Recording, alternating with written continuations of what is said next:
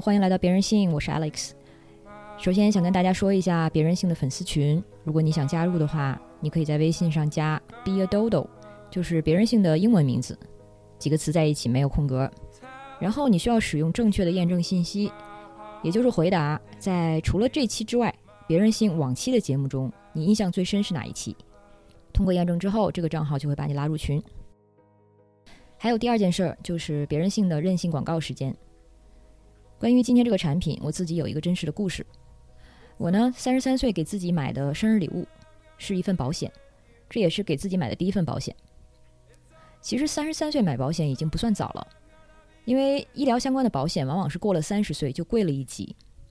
但是我之前一直天真的以为我爸妈肯定给我买过，直到我问了他们，才发现他们连自己的保险其实都没弄明白。在这一点上，我们全家人真的很像，好像都是。某种意义上来说，一个成年人世界的菜鸟，很多事情搞不明白，像理财、税收、保险。既然这样，我只能是自己研究一下。我去翻了各大保险公司的资料，然后我觉得我就是对合同条款过敏的体质，每个字都认识，放一块我就是看不懂。然后终于我想起一个朋友，他是做保险中介的。事实上，在这之前我一直没搞明白他做什么。因为保险跟中介这两个词放一起，我就觉得特别遥远。可是我现在觉得这两个词简直就是人间福音。然后发现他做的事儿的确正是我需要的。作为保险中介，他服务的不是某个保险公司，而是就是我这样的个人客户。所以他推荐产品的时候是中立客观的。他听了我的需求之后做了一通研究，然后给我推荐了来自大概三家公司，一共五种保险组合，还给我做了表格，方便我在。保费、保额、可续保年限、保障时间、犹豫期、保障内容等等这一系列维度上去货比三家。我看着这张表格就觉得这才是我理解的语言。最后呢，我跟他买了自己的意外险和重疾险，还给我爸妈买了意外险和防癌险。六十岁以上其实就很难买到医疗险了，但是六十五岁以下，有的公司还可以买到防癌险。所以这位保险中介的朋友帮我找到了能买的不多的几样组合。而且他简直是我的保险管家，每一年到续保的时候还会提醒我，甚至帮我处理。我觉得这可能是我给爸妈和自己买过的最实在的礼物，甚至做这件事情的时候让我有一点成年礼的感觉。虽说我已经三十多了，而且这让我想起十几年前刚学会开车那种感觉，好像自己更有把握了，能去的地方更多了，敢尝试的生活也更多了。从今年下半年开始，我正式成了一名自由职业者，又进入了收入不稳定的生活状态。我是很开心，但我爸妈很担心。事实上，他们至今觉得我当初读完博士就应该进一个大学教书，或者找一份有保障的工作。庆幸的是，我知道自己已经给了自己这种保障。在理财上，我是依然无能，但是我有信心，如果真的碰上事情需要大花销，我至少不用去掏父母的养老钱。总之，我想跟大家说的是，进入成年人世界之后，应该把保险这件事情提上优先级了。我想跟大家推荐小雨伞保险经纪，它持有银保监会批准认可的保险经纪牌照，成立六年以来，通过互联网模式、严选、定制等方式，让利消费者，注重用户体验和高性价比，用户已达千万，合作的保险公司包括平安、国寿、人保等等。小雨伞能给客户提供一对一服务。从咨询规划、核保到协助理赔，实现了线上交易服务闭环。而且这种一对一的保险咨询规划服务，能帮我们这些成年人世界的菜鸟真正看懂保险合同条款，然后根据自己和家人的需要，匹配最适合的保险组合方案。而当我们需要理赔时，个人化的服务也可以帮我们评估理赔条件，更轻松地准备对应材料，更有效地推进理赔进程。他们还有闪赔产品，依约垫付，最快两分钟就到账。感谢小雨伞保险经纪对本期节目的赞助。他们特别给别人信的粉丝提供了两个专属福利。第一个福利就是只需要一分钱就可以获得一次保险咨询服务，我会把领取通道放到 show notes 里面。第二个福利是，如果你关注小雨伞公众号，并回复别人信，在预约咨询的同时，还可以领取一份女性特定防癌险。他们的公号就叫小雨伞，我也会把二维码放到推送中。更多信息请关注别人性的公众号推送，我的个人微博爱伍德，以及各大音频平台的 show notes 和评论区。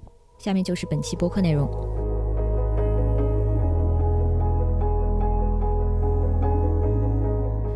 今天这期的嘉宾叫做张征，他是一位乳腺外科的主治医师，同时也是丁香医生的签约作家。他自己有一个公众号叫“花房闺蜜”。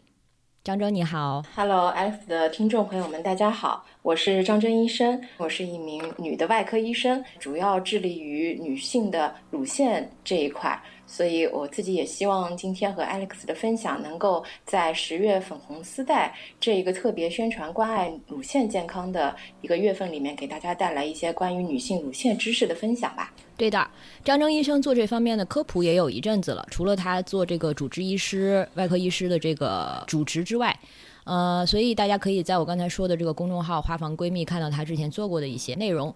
然后像他刚才说的，我们十月份呢是乳腺癌防治月。所以这一整个月都是旨在提高大家对乳腺健康的整体意识。然后在十月十五号这天，也就是我们预期节目上线这天，就是粉红丝带日。粉红丝带它就是乳腺健康和乳腺癌防治的一个标志。对，我希望就是跟大家 澄清一下，粉红，因为丝带特别多，这两年我就感觉各种颜色的丝带，对对，所以粉红色呢是跟我们乳腺呃更有关系的。呃，另外呢，红色丝带其实是跟艾滋相关的，然后还有黄丝带、蓝丝带各种，呃，所以其实粉红丝带是特指乳腺癌这一块的。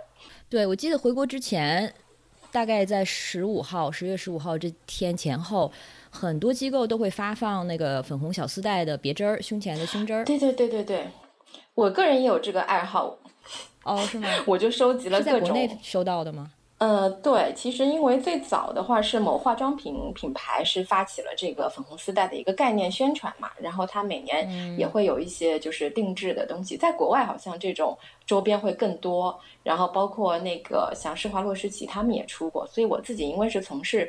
乳腺外科对这个呢也比较喜欢，所以我自己也收集了蛮多的粉红丝带的这种周边。以前我出去做活动啊，或者是呃就是进行一些科普的时候，也都会带上这个粉红丝带。包括我们每年其实像啊乳腺癌学术界有开年会的时候，呃，包括我们很多外科医生都是男性，他们也会在他们的这种正装上别上这种粉红丝带，我觉得还挺有这种归属感的。所以大家之后如果看到了这个标志的话，就明白它的意思了。虽然说我们是聊乳腺癌的防治，但是其实我们今天可能更多的是集中在对普通人来说更能这个带入的一个话题，其实就是乳腺健康。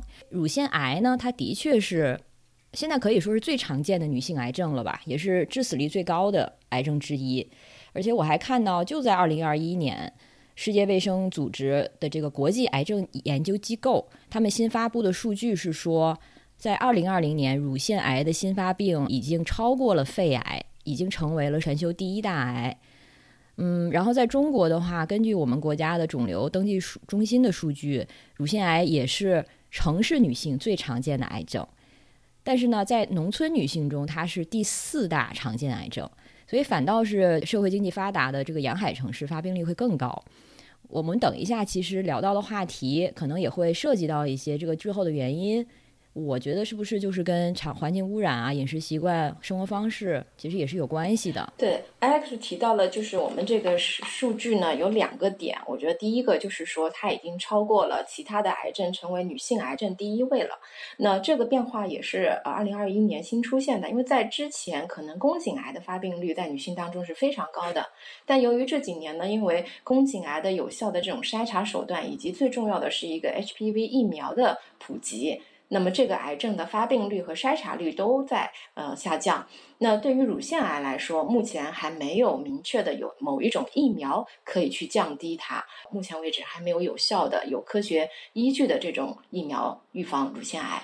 那第二个呢，就提到一个点，我觉得特别好，就是呃关注到了我们城市的人群发病率是远高于呃农村的。实际上，乳腺癌我们可以看到，它就是类似有点像我们说的富贵病吧，就像你刚刚提到的，说我们的环境污染、我们的城市压力。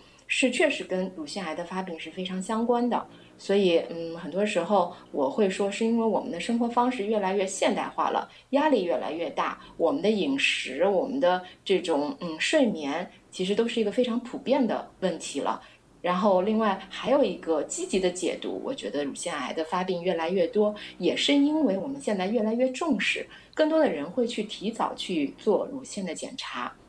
使得我们好像看出这个数据高了。那是因为我们呃发现的早期的癌症的比例是越来越高了，越来越多了。对对，所以也和我们寿命延长跟这个筛检更有效是有关系的。对，而且刚才提到它的这个，其实跟环境因素关系还挺大的。但是呢，这也就意味着，其实我们是有机会从一些外界的因素去扭转我们在乳腺方面的健康情况。所以，乳腺就是健康跟癌症之间，其实它就是不是那么一个绝对的断层，中间它是有一个渐变和一个非常非常漫长的过渡的。我们对于乳腺癌，如果能够早筛查、早治疗，它的治愈率其实是很高的，是吧？是的，相对来说，我有时候会跟大家说一句特别悲观的话：如果人的一辈子一定要得一个癌的话，那可能就是得一个比较轻一点的癌，像甲状腺癌，现在已经很多保险公司都已经列在拒，就是不赔保的那个，因为甲状腺癌发病率太高。而且呢，说实话，它的这个影响就是呃，影响寿命、影响到生命安全的这个呃可能性又很小。甲状腺癌是一个非常，我们来说是一个非常好的癌。那第二个其实就是乳腺癌了。相对来说，我们现在因为早治疗、早早发现、早治疗。那我们的这个治愈率，我们癌症都是说五年的存活率已经超过百分之九十以上，所以说，嗯，相比我们其他的癌症，比如说肺癌、肝癌，甚至癌中之王胰腺癌来说，乳腺癌应该算是相当不错的一个治疗效果了。所以我身边我们一些老病人，十几年的，呃，二十多年存活的病人非常多，你几乎从他的状态看不出他是一个曾经经历了一个癌症的一个这样的一个病人。嗯，我觉得这也是作为乳腺外科医生的一种幸福，就是你的病人可能会长期一直在你的手里做的随访，不会像有一些可能你随访一段时间，这个人就不在。总体来说，乳腺癌的治疗上面有效手段也非常的多，包括手术、放疗、化疗、靶向治疗，每一个突破都对大家来说是一个呃非常振奋的消息。我经常会鼓励我的病人好好活着，等到新的不断的 研究结果再出来，对吧？这就是他们在不断的突破治疗。我觉得只要活着就有希望。没错，没错。现在的这个医疗技术的水平进步的速度真的是太快了，你可能真的多活一年两年就会有一个所谓的 cure。不光是这种药物的出现，同时还有个非常现实的问题，国家也越来越多的把一些以前非常昂贵的以及一些呃就是呃先进的药物都纳入医保体系了。我们呃就是从整个病人的疾病的这个医疗花费钱这一块也在减轻负担。那我们今天要主要聊的呢，其实就是乳腺癌之前，或者说这个治疗之前的那些日常的保健，或者说我们会从乳腺健康的方面做一些辟谣和科普。我在那个粉丝群里面也问了一些，就是大家常有的迷思，发现真的出现一些重复性的问题，就是热点问题。对 对，相信大家很多人其实都会很好奇这些问题的答案是什么。我们把它放到了一个粗略的叫吃穿用养这个四个方面做一个这个科普吧。最后还是想提提醒一句啊，这个其实乳腺癌或者乳腺健康，它不是只跟女性有关系。男性也是可能得乳腺癌的，它的发病率，据我看是在这个乳腺癌中的百分之一。是的，一百个癌症乳腺癌患者里就有一个是男性，而且非常不幸的消息是，一旦这个男性一人得癌，他的这个遗传性、家族遗传性的风险会比女性，呃，患者对后代的影响更大。而且呢，对于患者本人来说，男性乳腺癌它的治疗效果是不如女性的。哎，好惨，是有一点，就是男性也是有乳腺的嘛。如果你是一个男性，你无论是为了自己，或是为了你的女性的家人和朋友，其实也可以听一听。从吃方面开始吧。那我的第一个问题呢，它可能就听起来跟吃没有特别直接的关系哈。但是我想知道的就是，现在乳腺癌它是不是有一个年轻化的趋势呢？有。然后这个和我们饮食是不是有关系呢？有的。呃，这个二零二一你说的这个数据的报告，其实有一个很大的趋势，就是呃，乳腺癌的年龄段发病年龄段，它在有一种啊往前年轻化的趋势。那我自己诊治的一个病人的话，现在早期的呃，就是乳腺癌的，可能有二十多岁，真的是未婚未育的，他就会呃有可能得上乳腺癌。所以以前我们认为乳腺癌是一个中老年妇女，一般来说我们是四十五岁以后的围绝经期的这样一个女性的一个高发的年龄段。但是现在呢，它有一个逐步年轻化的趋势，我觉得是跟我们的各种生活方式、压力呀、呃睡眠的障碍啊，以及一些呃饮食是有一定关系的。可能外卖啊、夜宵啊，也会成为我们的一个。呃，饮食的一个嗯重要的方面，嗯，而且我们现在的中国的总体的饮食结构现在是有一点偏呃西方式的饮食结构了。嗯，我们其实最提倡的一个健康的饮食结构就是地中海式的呃饮饮食结构，对吧？包括其实国嗯。国家层面也在做非常多的努力，很多人问我应该怎么吃，我说不用去特别复杂的去找营养师啊，或者是去网上查一些资料，非常简单的就是每年中国的营养协会都推的一个中国营养膳食指南，有一个膳食宝塔，特别呃清晰的是给出了我们健康饮食的一个指导意见。那这个地中海式的饮食方式具体是什么呀？总体来说，它是一个低热量和低脂，它会更在意的是一个饮食的多样化和均衡。嗯啊，它会并并像我们现在可能大家秋天了的一杯奶茶呀，或者是一些高热量的甜点啊，这些呃脂肪高热量的，对我们的饮食结构来说还是有挺大的影响的。嗯，我们总体来说，这种蔬菜水果类的纤维类的东西。都在减少。很多时候，我身边的一些女性朋友会问我：“张医生，我应该去补充一些什么样的呃膳食维生素啊？或者说我吃点什么保健品？”那我会说，我最主张的还是先从天然的食物中获得，因为可能在我们国家称之为保健品，那实际上在国外它是都称为。补充剂，嗯，对吧？所以它就是你在正常的饮食没有办法合理化和完成你的身体的需求的时候，一个补充剂。嗯，但我们有时候有点反客为主了。我身边很多朋友，他到吃饭时间，他是一把一把吃药，嗯，这个药是加引号的，就是各种维生素啊，各种保健品的这种东西。对我爸就是这样，我爸还是个医生，我就很无语，所以他又觉得自己很懂。所以我跟他讲道理，他也不会听。医生是一个固执的群体。我我对那个地中海的饮食的印象是，的确是很多纤维的，然后好好像很多豆类、坚果类，对对。但是他们好像也有很多的 cheese 起司什么的吧，奶制品在里面。对对对，我们并不排斥这些成分，因为对于我们来说，我们也分好的脂肪和坏的脂肪，脂肪也是我们人体非常需要的一个成分。但我们不提倡的是一些过度的，还有一些人工合成的，像反式脂肪酸这些东西。那是有有害于我们的健康。奶茶里就是这种吗？我不能说奶茶都是这样吧，但我觉得奶茶从营养角度来说，并不是一个特别，除了可能让我们会开心一些，但是从营养学角度来说，它并不是一个呃有利于我们健康的东西。所以有没有什么是让我们吃了又开心，但是对乳腺健康或者整体的健康又是好的？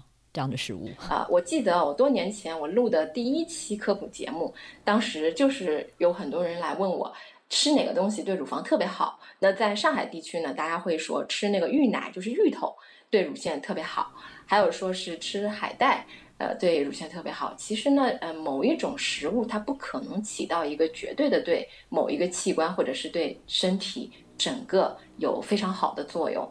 我们常说，嗯，这种东西好吃，你要适量。它对身体的这个影响，不是说我光吃这某一种食物就能够达到。什么预防疾病啊，或者甚至反之吧，就是有些人说我是不是有乳腺的问题，某一种食物我是绝对不能碰，也不存在这样的这么大的作用。我们不能去夸大食物的作用。嗯，一般大家可能会最常问的都是什么样的食物呢？比如说是不是像豆制品啊？嗯，因为它是不是总是觉得跟雌激素啊、荷尔蒙啊关系很大？然后雌激素又是乳腺癌的，不能说是罪魁祸首，但是也是它会发病的原因之一。相关。对，呃，豆制品，我我听到的比较多的，就是大家可能会问我的一些，就是像豆制品，然后呢，还有一些就是鸡肉，呃，然后呢，还有就是咖啡饮品类的，还有就是燕窝，嗯，对，海鲜，凡是菜市场、超市里能买到的，几乎应该都能问过，所以我曾经没有共同点，只要是能下锅的都能。对对对，我一般说下锅的东西，除了铲子不能吃，其他都能吃。对，就并不存在一个嗯绝对不能吃的东西，包括是被呃背锅很久的豆制品，实际上从。总体来说，我们豆制品从科学研究的角度来说，对于我们乳腺是有保护作用的。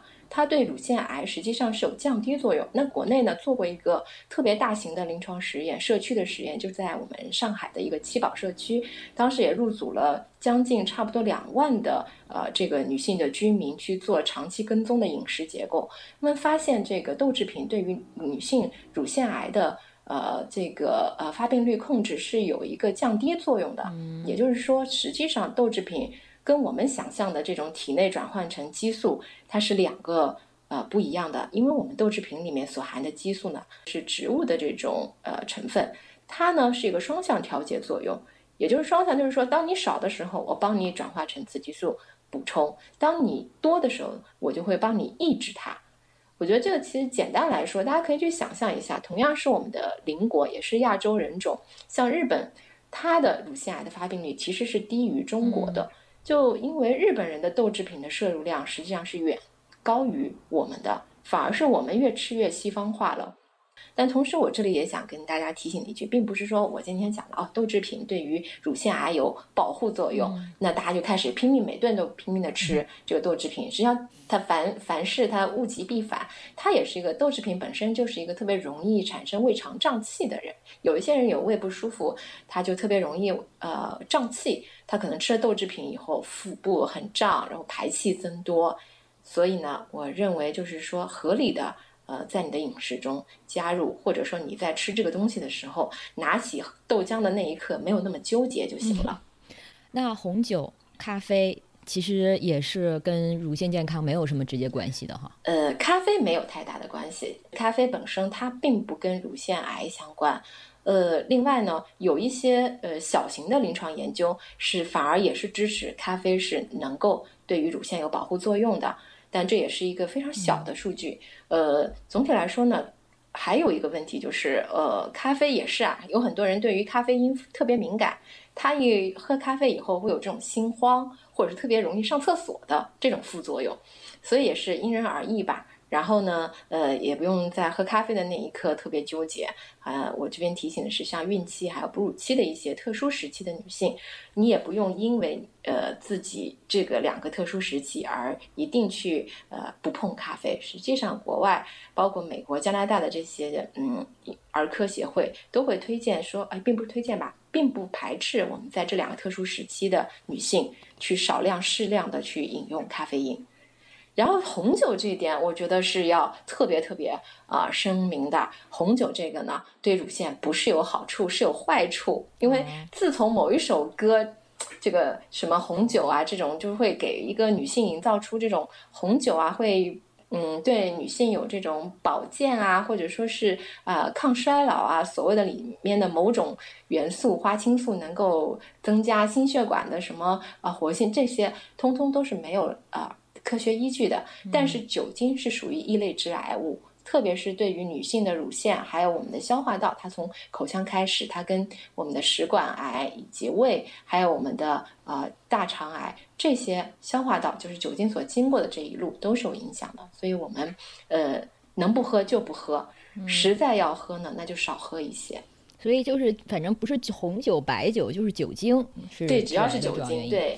哎，我多么希望你关于酒也能给出之前那么佛的答案，就是没关系，适量就好。看来啊，对我最后的就还是适量。作为 作为女性，作为偶尔也有也会有一些社交场合，以及自己想要一个人安静状态，我也会偶尔。所以还是这个状态。我希望大家不要说某一个食物好就拼命去吃，某一个东西不好就完全不碰，并不存在。嗯，抽烟对乳腺健康那也有影响吧？有一定的影响，抽烟、酒精都对乳腺癌是有影响的。抽烟本身也会除了女性的乳腺癌之外，跟宫颈癌的发病也有一定的关联。嗯，这个就说到下一个问题，短效避孕药。抽烟的话，你在服用短效避孕药的时候，它会好像是双倍的增加你得那个血栓，血栓对的可能性。虽然说这个可能本来几率就很低，可能本来的可能几率是百分之零点一，那 double 的话就是零点二，但是它还是我觉得这个影响还是挺明显的。抽烟搭配短效避孕药会增加血栓。这个本身是为什么呀？你是也是因为荷尔蒙吗？这个的话，我觉得就是比较深入的基础的一些，它可能是改变你的血管的弹性以及你血液成分的一些。改变，所以因为本身吸烟的人，他的血管弹性是会比较差的。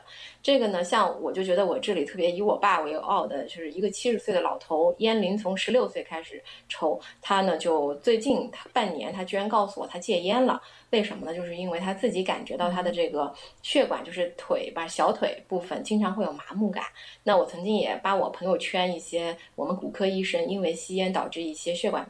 病变，然后下肢截掉的那些图，经常发给我爸去恐吓他，看来是有起效了。所以呢，就是说，呃，吸烟是对于我们的血管，呃，是有一定的影响。当然，吸烟大家最直接想到的是跟肺癌相关性，但总体来说，嗯，吸烟在女性乳腺癌这一块呢，单独的作用并没有那么那么突出的强调过。因为我们从癌症的发病因素来说，呃，比较。呃，它会分为几个是相关可能性，然后是明确有关这样的几些几类因素。那吸烟啊什么，它就相对是属于可能的那一可能增加癌症风险的那一类因素当中。哎，吸烟真的是给他找不出任何的 好好处，只能说是找另外一个角度，不能说好处。我们只能说未来可能你想要的是吸烟，可能并不明确增加癌症的发病风险。不难为你了。那么说到这个短效避孕药本身，吃短效避孕药，它的原理也是它干预我们体内的雌激素啊，还有这个荷尔蒙啊，是吧？对，避孕药总体来说还是跟激素相关了。嗯，那它对乳腺健康有任何影响吗？目前来说，任何一个药物它能够大规模的应用在人群当中，或者说是大规模的在市面上。能够使用它，一定是经过严格的临床实验，所以它的安全性和有效性一定是可以保证的。如果某一类的短效避孕药明确的和乳腺癌的呃发病率之间有明确关联的话，那么这个药也不会通过最终上市。所以我觉得，对于市面上我们目前能够买到的避孕药的跟乳腺癌之间的关联性，我觉得呃并没有明确的这种发病率的增加。我是提倡女性是在享受。性爱的同时是首先要保护好自己的，这个短效避孕药是一种非常好的方式。那但是对于某些人群，比如说有一些乳腺疼痛特别明显，她的月经周期或者整个呃月经周期它都会有明确乳房疼的人啊，我们一般不太会推荐这个短期避孕药的长时间去吃，因为它会更敏感，它会感觉到乳房的水肿，还有乳房的疼痛会更明显。但是，同样，我们的避孕药也经过了好几代的发明，从现在第三代、第四代的这种。短效避孕药，它以药商们，它也在尽可能的去降低里面的激素的含量，同时又能够达到避孕的效果。所以大家在临床上会感觉说，哎，现在吃最新一代的，像可能优思明、优思悦的这些女性，她明显要比以前早一代吃妈富隆啊，或者是其他一些的女性的这种副反应会少了。比如说，她们更少出现啊月经的滴滴答答的淋漓不尽的情况，更少出现乳房的胀痛这些状。原来如此，所以短期避孕药总体来说跟乳腺癌的相关，就是并没有明确的说我吃了这个吃多少年之后，我乳腺癌的风险会增加。嗯，而且这个对像你说的这个药物肯定会这方面的保障，它会越来越高的。对，短期避孕药其实不仅仅只是应用在呃避孕作用上，因为我们包括很多女性妇科疾病的治疗上也会用到，比如它有一些多囊卵巢综合症的，或者是其他一些需要调整。呃，月经周期的，它也会使用到短效避孕药。对我，反正我身边的女孩都是因为这个短效避孕药，它能够呃规律化你的月经，甚至说就不来，他们可能会把那七天跳过去。所以 因为这个，所以非常的感激这个药物的发明。可能都不一定是有性生活。这个吃的部分可以先到这儿，然后下一部分呢就是穿的部分。像我们刚才说的，现在分成四部分嘛，就是吃穿用养。那用其实就是我们对乳房的使用，这个很粗暴啊。它的意思其实就是我们在这个母乳喂养啊，或者是哺乳这方面，就是当乳房它必须要被使用当做一个食物来源的时候，一些相关要注意的地方。然后最后的养呢，它其实包括日常的保养和疾病的休养，我们还是会聊到一点儿啊，比如说诊断了乳腺乳腺癌之后，后面的一些恢复的相关。所以穿的这个部分，其实就顾名思义。大家很关心说，嗯，穿什么内衣对乳房会比较好？然后呢，从这个乳腺健康的角度，有没有对内衣的，比如说款式啊、面料啊这方面的一些推荐？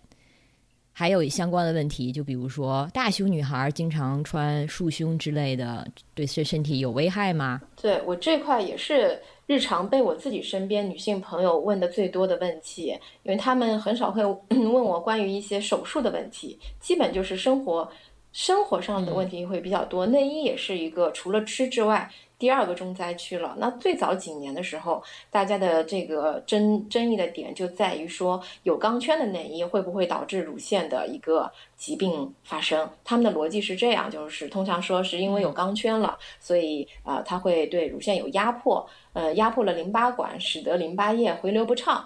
从而导致了乳腺疾病，就是一个完整的一个逻辑的回路。但是听起来不是这样。对，但事实上就是说，我们也是不要去夸大呃内衣的作用。我们我通常会说，内衣呢，它会是在你本身乳房就有不舒服的情况下，加重你的不舒服，它是一个帮凶，但它绝对不是乳腺疾病的元凶。所以，我们的乳腺癌从开始是你体内的一些基因表达，或者是基因呃免疫监控出了问题，而不是因为你今天啊选错了一件内衣，或者说你穿戴内衣的方式啊不对，或者说是你忘记了穿了很长时间内衣。这个呢，国外有过一篇研究，实际上它是选择什么样的内衣，以及你穿戴的时间，跟未来随访这个人群的乳腺癌发病。这个概呃发发病率之间没有明确的关系，所以通常我在那个时候会建议大家说，你穿或者不穿内衣，那是你的一个自由，以你舒适为主。因为现在我身边也越来越多的女性，她不是说我担心这个东西对身体不健康有害而不穿内衣，她就是我不喜欢那种束缚感。很多女性会使用一个在夏天的时候，她就单纯的使用乳贴。所以我觉得内衣先不用去考虑，说我穿了以后是不是对乳腺有害。但同样，另外一方面也会有人跑过来问我：“哎，张医生，我穿内衣，我可不可以对我的乳房有好处？”他会担心什么呢？就是担心说我穿了内衣之后啊，是不是能够有效的延缓我未来乳房下垂变形？这也是某些啊，以前我们传统的那个店里面的内衣导购员会告诉你的。哎，你看你穿的内衣很重要，你乳房这个有副乳啦、不好看啦、外扩啦，都是因为你当年没选择好内衣，没穿好导致的。实际上并不是这样子的。即第一，我们内衣呢，呃，不会导致乳腺癌；第二，内衣呢，对于我们的美好的呃期待，比如说是防止外扩、防止下垂，也没有我们想象的那么大的作用。然后第三个呢，从我的专业角度来说，因为我是女性，也是乳腺外科医生，如果推荐大家去选择内衣的话，首先一个从面料选择上，我一定会推荐一些全棉的、透气的那种化纤的，很多以前这种功能性的聚拢型的化纤面料比较多的，那往往会使大家穿着的体验不太舒服。那以前呢，有一个呃病人来找我，他就是乳房上面出现了啊对称性的这种皮肤的红疹。当时他特别害怕，到网上去搜索，他就担心说，这个是不是癌症？乳腺癌里面最可怕的一种叫做炎性乳癌，因为有炎症嘛，红肿热痛。这他都查到了。对对对，现在大家的这个文件检索能力都很强，都不是我说啥是啥，他基本是他们带着这个诊断 来找我。那然后我就说，你这个是红。然后，但是问题是你有没有发现它的分布非常对称？他说是。然后我说，你看是不是跟你的内衣非常的吻合形状？他说是的。还有瘙痒感，这就是一个典型的，他对这个面料可能里面的一些材质的过敏引起的。所以我会选择让大家说是选全棉透气的更合适。其实就是一场物理攻击 啊！对对对，这种实际上这种自己吓自己的情况非常多。我有时候会开玩笑说，你要是一个简单的感冒咳嗽，你去上网查一查，可能真把自己能吓死。肯定是癌。对对对，所以我身边这样子就是在 网络上查完以后，自己把自己吓坏的还挺多的。然后呃，从款式呃来说的话，我会推荐大家，就是现在也越来越多是一些无束缚的。啊，无钢圈的，这样会穿着体验自己会更舒服。那从嗯呃颜色来说，我会推荐大家选一些浅色的，因为呢浅色的对于我们乳腺来说，医生有一个很好观察的点，很多人他发现自己乳房有问题，他是从发现内衣有一些污渍开始。他会发现我在清洗内衣的时候，内衣上有一些呃颜色，比如说有黄色的液体，或者说有一些暗红色的，像血一样的，有的时候是一些乳白色的。这个对于他们来说，在他就诊的时候，如果他自己对于这种颜色还有量说的描述不是特别清晰，会对我们有一定的干扰。如果说是在一个白色的背景板、浅色的背景板上，他对颜色的观察会更准确。红的就是红的，黑的就是黑的，黄色就是黄色。那这样的一个颜色，对于我们医生来判断病情是非常有关的。如果只是那种透明的液体或者是浅黄色的，通常来说没有太大的问题，让他去。但如果说是发现自己持续的有这种乳头的这种出来的液体是像血一样的，那是非常谨慎的，因为有一部分乳腺癌的病人，他就早期表现是一个乳头出血的情况。他可能甚至都不一定有肿块，但他会发现内衣上面有血。但如果你是在一个深色的内衣上，可能不太容易发现。明白。所以还是回到一个帮助自己更好的自我观察自己的那个乳房的状态。对，现在我觉得大家对于自身的女性对于自身的健康的关注度还是挺高的。所以呃，我是觉得说我们不缺乏这个意识，但很多时候我们是要。知其然而知其所以然吧，知道怎么具体去做吧。明白，明白。嗯，那从穿什么样的内衣，我想引申一下，就说到乳房，它毕竟是就是女性生理身体的一个非常特别的一个器官一个部分，而且它是可能也很给很多人带来很多的外貌相关的焦虑嘛。嗯，还有一个很 很常见的问题就是，很多人觉得我的胸部两边左左右乳不一样大，这是不是哪里不对？对容貌焦虑这个问题，我曾经在刚写公众号的时候特别有感触，就是大家各有各的，真是各有各的纠结。大胸想显小，小胸想显大。然后呢，就他们，我发现人类的需求真是你有的，他总是他想要另外一面。然后很多时候，对于容貌的焦虑，我会发现，当时我特别感触深的是，对于一些特别是青春期刚刚开始发育的女孩子，她到我的诊室来，并不是她愿意来的。我问她你有什么不舒服吗？通常她说我没什么不舒服，然后就斜眼看看陪她来的人，然后一般通常是妈妈就会说，你看她已经十八岁了，胸部还没有发育。这样以后怎么找男朋友？怎么找工作？我就一脸问号。这跟跟找男朋友有什么关系？但我更想不到是跟找工作有什么关系。如果她不是，对，但是就是，而且我通常会，我就特地去会写文章，就是告诉大家胸部大小。来说，嗯，并跟我们健康没有直接关系。很多小胸的人说，呃，我是不好看，但是，呃，我是不是也远离了乳腺癌？那事实呢？真相是这样的：大胸和小胸相对来说得癌的概率，真是疾病面前人人平等。嗯，因为它们大小差别，实际上是在于乳房的另外一个主要的成分，就是脂肪的体积上。嗯，它们俩的腺体，一个 A 罩杯和一个 D 罩杯，它们的乳房的腺体。功能，也就是说，未来我们生产奶的乳汁的这个功能车间是差不多大的。嗯，之所以造成了它们 A 和 D 的差别，是因为它真的是胸前多了二两肉，也就是多了点脂肪。对，所以呢，瘦的人和胖的人都是需要做乳腺检查。瘦的人不会因为你瘦或者你胸平得癌的概率就更低。那然后呃，对于这种。其他的就是说，大胸他会觉得说，呃，我未来是不是在母乳喂养中更有优势？那也不一定。大而无用的乳房我也看到过很多。而且不是说乳房它是我们就人体身上唯一一个，就你成年之后它还没有发育完全，它直到女性的话可能怀孕了，然后有了这个荷尔蒙的作用之后，它才会再次生长。为了哺乳啊什么的。我们的乳腺的结构，它实际上是经历了一次一次的升级打怪，直到我们，因为它首先一个，大家很多时候是把乳腺作为了一个性器官去考虑，但最初它是一个功能性的器官，它就是要完成哺乳功能的。通常在哺乳完成后，以及孕期哺乳之后，它完成了所有里面微观结构的改变。所以我们说提倡母乳喂养，预防乳腺癌，也就是让乳腺能够完成它的作为一个功能性器官的一个完全的一个进化。嗯，对，我们等一下在第三部分很快就会说到这一点。说回这个呃外貌焦虑跟这个胸部的样子吧，这个我记小的时候看过一个电视剧，一个美剧，好像是讲一个女律师，好像她中文叫艾丽的异想世界，然后有一集。就是这个艾艾莉，就是这个女主角，她跟一个男孩约会，然后呢，男孩是个画家，跟她说：“我画了你一张裸体裸体画。”然后她看到的时候就非常的感动，但是仔细一看，觉得哎，为什么你把我的左右胸画的不一样？然后男孩说：“你你长得就是不一样啊，你就是一边大一边小啊。”然后她就大受打击，然后就跟这个男孩分手了。那还是我第一次意识到说，哦，左右胸这个对称，这个是很重要的一个美的标准吗？加上你刚才说那个例子，就慢慢意识到这些所谓的标准啊，还有相关的焦虑，真的都是外界给我们的。像我之前也本来不觉得这有什么，我觉得可能就和人脸左右不对称是一样的嘛。你肯定脚有的也也一边大一边小啊。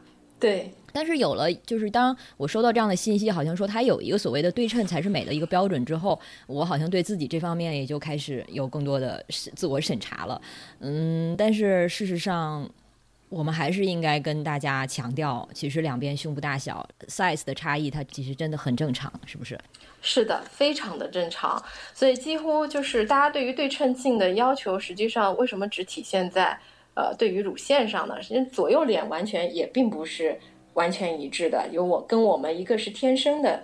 呃，基因决定的一个是跟我们日常的一些习惯，比如说我们使用哪侧更多。那同样胸部也是一样的，比如说我用侧右侧的，我用使用更多，我的胸大肌更发达，有可能我的右侧乳房看上去更丰满一些，或者更挺拔一些。那世界上没有完全对称的，呃，两个乳房，哪怕是同样大小的两个假体放进你的左右胸，也有可能呈现出来是不一样的。所以我觉得，呃，这一点大家就是说，但有时候我会想，从我医生的角度想说，大家一个是觉得左右对称不够美，另外一点呢，有可能是他们听了一些科普比较浅的科普，他会认为左右胸大小不一样，是不是某种疾病，甚至是乳腺癌的前兆？这也是他们可能更深层的一种恐惧，会担心说，哦，左右胸不一样大，是不是我哪一侧乳房有问题？实际上呢，呃，因为这个来找我担心乳腺癌做乳腺检查的也很多。我会告诉他，如果你从天生开始，从你青春期发育以来就一直是这个状态，那就没有问题呀。那癌症的可怕之处就在于它是短时间迅速的变化。如果你突然本来就没有这个大小胸特别明显的问题。比如说你在半年内，你发现乳房的体积已经一侧特别大的改变明显了，或者这一点还有一个表现在乳头凹陷，也是一个常见的一个来问诊的一个情况。他会说：“哎，我乳头有凹陷哦。”对，他会说：“哎，乳头凹陷是不是也是乳腺癌的一种表现？”我会说：“你从青春期发育就是这样，你就不是呀？那突然，比如说突然短时间三个月、半年内你发生了一侧有凹陷了，那可能才会跟癌症相关。”所以我们有时候做科普，就是一句话，如果没有讲透，也可能会给大家不是对疾病的恐惧减少，反而是他会过度的关注，然后增加了对某一种疾病的这种恐惧。嗯，可能就是我们的确是需要对平时自己的身体有一个他在基础状态的时候的有一个了解，然后加上对自己有足足够的观察，才能知道他。就是在异样发生的时候，可能才有所察觉。对，这里我可能要补充一点，就是大家可能会非常在意，就是说乳房的自检，有很多人会说我洗完澡或者是我什么睡觉前去给自己的乳房去检查一下，手检一下，看看是不是有块啊什么的。那实际上从我们医生的角度来说，乳房通过自己检查来发现乳腺癌的这个呃有效性是几乎在。医学认为是没有太大作用的啊，这样吗？对，为什么？就是跟大家很多时候，因为我每年到了这个到了这个时间段，我们就会特别纠结，到底该不该推乳房自检。因为第一，从我们增加乳腺癌的这个意识来说，保健意识来说，我们希望女性能够对自己的乳房有所察觉。啊，自己知道自己的乳房是怎么个情况，但事实上呢，经过大家的这个检查，发现的快呢，或者是发现的异常，很多时候又不是真正的，呃，不是有用的一个检测手段。为什么呢？因为大家说，我我知道了，我要自己摸一把，自摸，睡觉前了，我得自摸一下。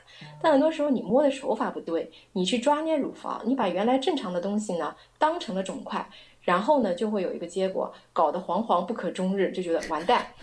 我这个听完这个科普以后，我查一下，我天，以前不知道，一摸这块这么大，赶紧明天什么事儿也别干了，赶紧就开始先查，乳房有块，可能是乳腺癌，马上就想到就是脑补各种戏，可能已经到这个 孩子怎么办，后面后事怎么交代？通常有人直接坐在我凳子上，眼泪就下来了，就医生，我还年轻，我家里还有孩子，我说先别紧张，还我摸到一个块，特别大，然后我说你怎么摸的？我就捏起来啊，不是说要这个自查吗？我说行，那估计没什么大问题。我说这个块有吗？他说我观察了，一直有，而且变大。月经前吧明显一点，月经后小一些。我说那基本没事了。真正的有意义的肿块，如果是我们自己能摸到的，如果你不是一个专业的医生，没有受过非常严格和大量的训练，你能摸到的肿块通常在两公分左右。也就是两公分的一个肿块，你才可以摸到。其次呢，就是呃，你这个嗯能够变大变小的肿块，基本没什么太大问题。乳腺癌或者说我们一些实心的肿块，它只会变大，并不会变时而变大时而变小。乳腺癌的肿块只有一个趋势，短时间迅速膨胀。你说两公分的这个其实算很大的了吧？能摸到两公分？对我我自己正好在喝饮料，有个瓶盖，起码得有瓶盖这么大。哎呀，这个真的很容易吓到自己，因为我也是，比如说在国外的时间，主流的这个话语就是说你要定期自检、洗澡啊什么的时候，你都要自己摸的嘛。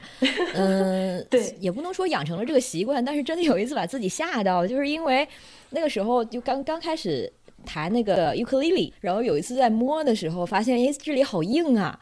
然后就想说完了，应该是靠腋窝的位置吧，我猜 差不多。然后当时就想说，咦，这个之前没有哎，对，怎么这里变硬了呢？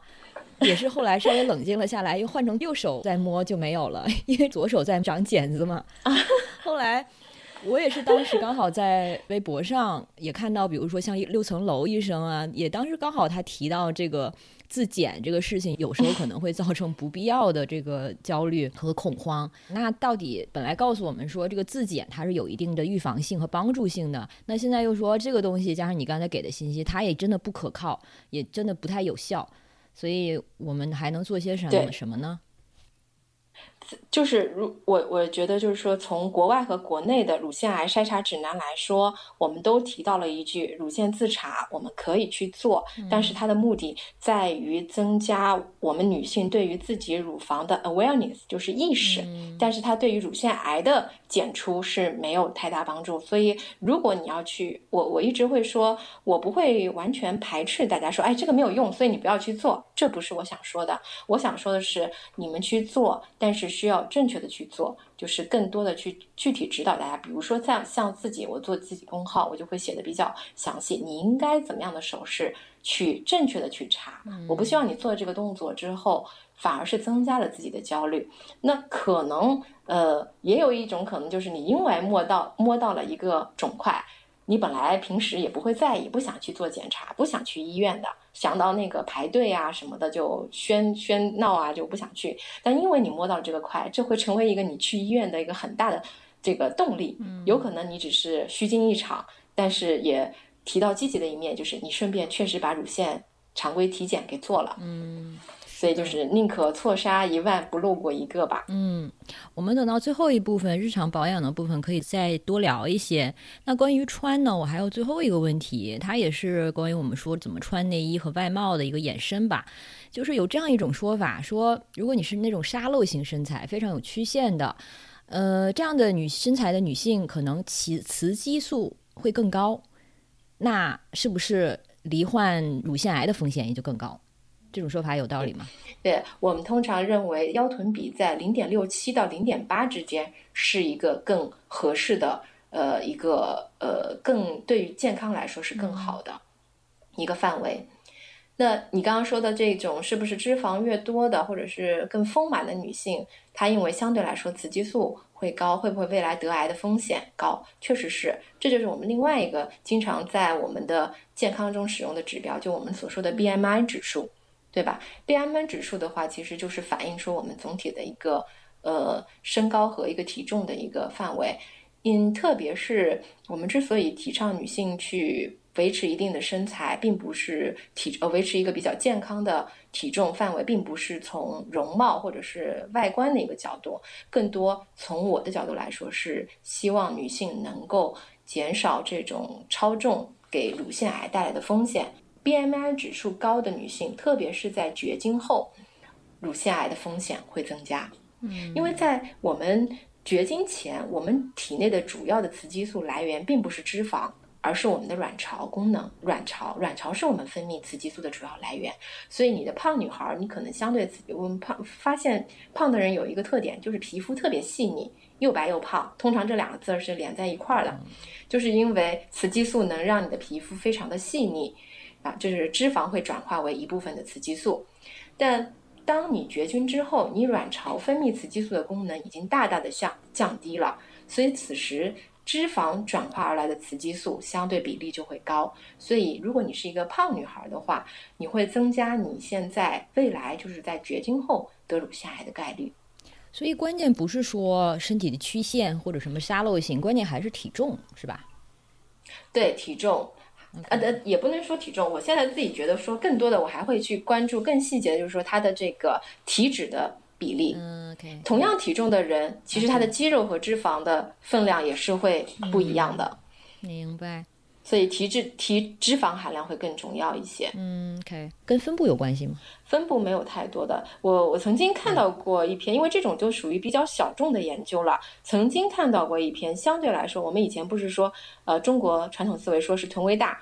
屁股大的好生养嘛，但是好像是从乳腺的角度来说，曾经有一个小范围的，他是提到过是，还跟你说的差不多，不能算是沙漏型，他也是提倡一个腰臀比，腰臀比比较合适的，呃，范围的话是对于乳腺来说是比较好的，并不会单指某一个，比如说我的这个臀围特别大，我会增加或者减少乳腺癌的发病，嗯，也还是比例，所以主要是对脂肪的比例。它和乳腺癌的风险，或者说可能就是跟癌症的风险有关系。那我们现在进入这个第三部分啊，就是关于哺乳。第三部分叫用，就是说乳房如果被当做食物来源的时候，像张医生刚才也提到了，乳房其实它就是为了哺育婴儿而设计出来的。而且我们长出人类长出嘴唇，或者说哺乳类动物有嘴唇，它其实就是为了吸奶。但是呢，现在这样的设计已经不符合我们现在人类的生活跟需要了。就像以前，可能一个女女性十四岁开始发育，可能十五岁就生孩子了。然后现在的话，我们这个青春期也在提前，可能十岁就不到就会发育。是的，甚至可能我看到美美国的数字是说，好像七岁八岁就开始了。然后，但是到了三十岁以后都不一定会生育。所以我们肯定现在就必须要重新看待乳房跟哺乳之间的关系吧，嗯，所以大家最关心的问题之一就是，如果我不生育不喂奶，会不会导致未来乳腺癌的风险增加？嗯，我觉得从医生角度来说，仍然是那句话，我们的立场非常的中立，这是一个不可忽视的问题，因为现在大家。晚婚晚育或者是不育，这是一个更多的是一个个人的选择了，不再是某一种标准化的答案了。那对于这部分女性来说，她可能会担心说，我没有生育，没有哺乳，会不会增加我未来乳腺癌的风险？那我们要知道，乳腺癌的风险它是非常非常多因素的综合的一个因素。呃，所以呃，我们是希望你能够让乳腺完成它的全程的结构的变化，能够实现。哺乳呃，生育和哺乳，但如果说我没有做到这一点，我是不是就一定导致未来得乳腺癌？没有那么偏激，因为如果说你是一直其他的方面不注意，你再生再多的孩子，再喂太多的奶，它也并不能阻止得癌的这个概率。因为我们知道，一个女性平均，呃，她这个八个女性就有一个得乳腺癌这样的人生的一个风险嘛。所以我会觉得说，如果既然你选择了未婚未育，这是你的一个呃决定，那么在乳腺健康这一块，你其他方面需要做的就是更好一些，比如健康的生活方式、饮食结构以及定期的体检，这些是非常重要的。同样，对于一些呃夸大母乳喂养跟乳腺癌之间的人呢，我也要说一句，这个也并不是你们想象的那么简单，并不是说你生了孩子，你喂了几天奶，你未来就远离了乳腺癌，世界上也没有那么容易的事儿。从目前的呃报道来说，我们母乳喂养持续一年以上，降低乳腺癌是百分之四。两句话，两个重点，就是第一，你得要持续一年。我们中国母乳喂养率超过半年的大概都不足百分之二十吧，母乳喂养非常低，所以你本身只是随性的喂喂奶，不会想要你得到的那个远离乳腺癌的这个呃愿望。第二，它对于乳腺癌的风险降低不是全或无，它只有百分之四，所以你能够做的事情，呃。你如果说是生育孩子了，我会鼓励你啊哺乳，这是一种对于母婴双方都有利的方式。那如果你选择不生育啊不喂奶，那么你在乳腺的方面，你更多的其他方面去注重也是可以的，就不去夸大某一个作用吧。对，因为我之前在看一本书，这本书我也会写到那个 show notes 里面，就是它应该是可能一七年、一八年出版的一个。叫乳房一段自然与非自然的历史，它是一个，我好像听我朋友说过，嗯，他是一位美国的记者，做的一系列关于跟乳房啊、哺乳啊相关的一些调研，也很关注这个环境污染对母乳的影响，呃，然后他在里面就给出一些数据，比如说，嗯，他做的调研让他发现，二十岁以前生第一胎的妇女，乳腺癌的风险是未生育或者三十岁之后再生的妇女的风险的一半儿。这看起来就会让我这样的打算不生育的人就非常的这个 焦虑啊，不服气。对，然后，但是他写着写着，下一段又开始说，发现哎，这个数据，呃，随着数据的更新，又发现其实这一点也不完全是正确的，因为其实很多乳腺癌恰恰跟妊娠有关。然后三十岁之后生育的母亲，她们。呃，甚至他们患乳腺癌的风险可能比未生育的女性还高一些，而且呢，你生育的次数越高，罹患这一种叫三阴性乳腺癌的风险就越高，所以就真的是好像没有非常绝对的。就是生了就好，或者是生几胎就好，哪几岁生就好。我我曾经身边就有女性就问我，她说我乳腺有很多问题，我有小叶增生，我有这个就是囊肿啊，或者是我有乳房疼的问题。张医生，我能不能生个二胎？我说生二胎这个事儿应该是问你老公，不是问我，对吧？说我想生个孩子，把这个病全乳房的病全给治好了。我说那不可能，你想的太太简单了。所以就刚刚你说的这一段文字呢，我特别有感触，就是对于一个特别是这种行为导致呃什么样的疾疾病结果的这样的一个研究，我们实际上。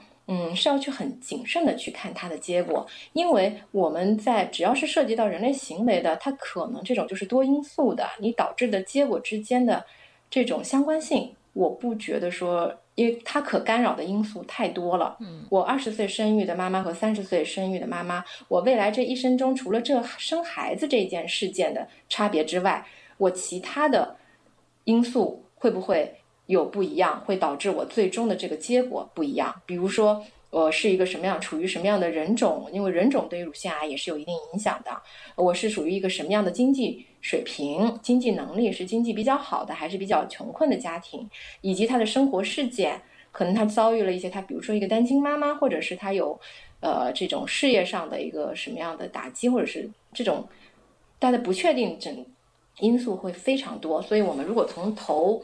和尾直接相联系的话，有可能就会得到完全不一样的结论了。嗯，所以我们呃也也会说是对于喂养以及哺乳这件事情和乳腺癌之间，我觉得很多时候我是觉得先解决当下的问题，你想不想生，你想不想喂，先不要想那么多未来跟癌症之间有什么。或者觉得我生了，或者我母乳喂养了，我就多了一层保护。因为我小时候也听过这种说法，就是说你好像生过孩子之后，对你的乳腺它是一个，就是乳房是一个重启，现在我想那个意思应该就是说，的确它可能会二次发育、二次生长，而且像你刚才说的，我忘了你的具体用词是什么，就是让它里面的结构好像发生一个对微观的结构完成它一个全程，就是它原来是呃一期、二期、三期，最后它发育成了四型的小叶。那如果说是没有生育过，它可能就停留在二型或者三型小叶的这样的一个结构。嗯，而四型就是最终的那个结构的。呃，乳腺的细胞是相对来说得乳腺癌的概率会低一些。嗯，所以我们现在从生理上知道这个过程，这个机制是这样的。然后它发育之后，经过这一层就是怀孕、喂养、喂养母乳这个过程之后，它的确会对它的那里里面的细胞结构有影响。然后它这个本身会让这个乳腺癌的风险降低。但是像张医生说的，你还要结合一切你生活中的这些综合的环境啊、心理啊各方面的因素去考虑。而且大家。根据我刚才给的数据，所以大家就不用再担心说有人当有人告诉你说你不生孩子或者不 母乳喂养以后你会乳腺癌的风险增加的时候，你就知道这个东西它是一个迷思，它是一个谬误，这个不是绝对不是真的。从我角度来说，我可能会给大家一个特别简单粗暴的打比方。那如果真的有这么直接的一个关联的话。那现在的我们在那个年代就是提倡英雄妈妈，那个时候我们的外婆那一代都是多早生孩子多喂奶的那一代人，那他们就不应该得乳腺癌了，对吗？没错。那为什么他们现在我们的乳腺癌的病人不就是当年的那一波有好多子女的人吗？也喂买那时候他们也买不起奶粉呀，他们不都以母乳喂养为主吗？但他们同样到今天的这个阶段，他也会得乳腺癌。那另外一个。我会打的一个比方，就是说，如果这个真有那么大的直接关系的话，我们为什么还要做超声、做钼靶、做磁共振呢？特别简单呀，医生好做多了。我直接站马路上，直接问你，哎，你生育过吗？你喂过奶吗？没有，好，请你去准备切乳房。你呢，生过，呃，喂过奶，好，没事儿，以后以后也不用来体检了。所以这个不能特别简单化。嗯，这个甚至都可能不会让你成为所谓的高危人群。更不会说。呃，对，对于高危，就是很多人会看到乳腺高危人群这几个标签，特喜欢往自己身上贴。那我家里有人得过乳腺癌的，我就是乳腺癌。实际上，对于医学上，对于乳腺。高危人群也是有非常严格的条件定义的。你想戴这顶帽子，你想贴这个标签，有时候也不是那么容易的。所以不要随意给自己贴上乳腺癌高危人群的这样的一个标签。那我自己因为另外一个身份会去做很多新手妈妈母乳喂养的这块支持，我也接触到很多的母乳妈妈，他们在生完宝宝那个阶段，为了因为不能给宝宝喂奶而产生的那种内疚、自责、纠结。以及还有我们非常常见的一个产后抑郁状态，真的能说这样的一个生活状态和情绪状态对我们的乳腺就有好处吗？它能够抵消到你的母乳喂养的一个呃带来的好处吗？所以很多时候我就希望呃我身边的女性是已婚的、未婚的、喂过奶的、没有喂过奶，我很多时候就会给他们传递一种是说，先照顾好你自己。先照顾好你自己的身体和自己的心理状态，再去考虑别的东西。嗯，的确，就是关于母乳喂养，它的一个就是社会学上的意义，其实也是很有意思的。我都记得这样的历史，我是记得大概，尤其是在就所谓的西方世界。嗯，可能从八九十年代开始，尤其是九十年代以后，就是对母乳喂养它的这个绝对的高尚性，它是大家好像有一定的共识的，就把它好像有点太过神话了。而在在这之前呢，像你说的，我们肯定都是包括西方国家，二战以后，然后在中国也是，其实很长时间都是很依赖奶粉或者说配方奶。然后这个到了好像我们所谓现代化社会之后，就发生了一个变化。然后母乳喂养它就好像成了一种对于母亲角色标准的一个要求，对，有一些绑架。然后到了最最近，一些批判的声音又出现了，就是说我们不能这么就绝对的否定。所谓的配方奶，因为其实事实上是我，因为我们自己身体吸收了很多外部的污染啊，工业化学物质，其实这些也是可能通过母乳传给下一代的，就是它绝对没有那种好的那种等级上的绝对性，我们要批判性的看待这件事情。而且我们对母乳它为什么好越了解的话，其实我们的配方奶也就可以变得更好。因为我们现在比如说知道，嗯，我看到的是说母乳它其实最大的作用，它其实不是营养方面的，而是说给能就是在免疫力和保护方面的。对，所以，我如果这些我们可以更多的通过技术复制到所谓的配方奶或者营养的这个配方里面，呃，也就是给了母亲做母亲的女人更多的选择。这个选择其实才是最重要的。否则的话，任何一种，无论是说一定要喝配方更好，还是说一定是母乳更好。我觉得其实都是有一种绑架在。对，我就特别同意这一点，因为我经常会被两个阵营拉扯来拉扯去。一方面呢，因为我是医生的角色，可能也会接触到很多妈妈是使用配方奶喂养的啊。然后呢，另外一方面呢，因为我自己的身份是一个国际认证泌乳顾问，那会有一大帮支持母乳的，甚至是有一些偏激的母乳神教派，也会希望我能够彻底的母乳神教派。对对对对对，是夸大母乳一切功能的那。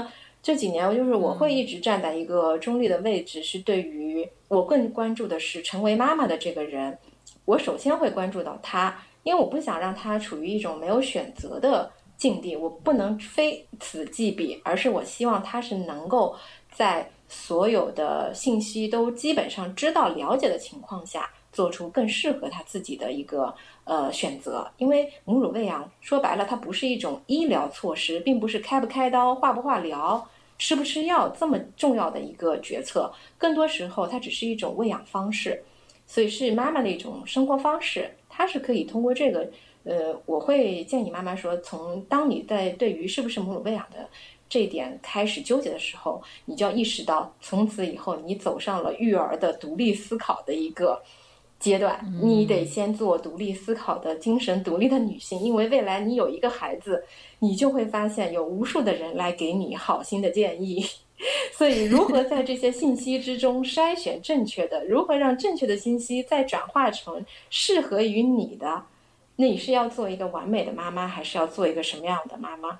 那就是从进从母乳喂养开始，这就是你成长的育儿成长的第一步了。嗯，必须要做的功课。这些真是没法偷懒。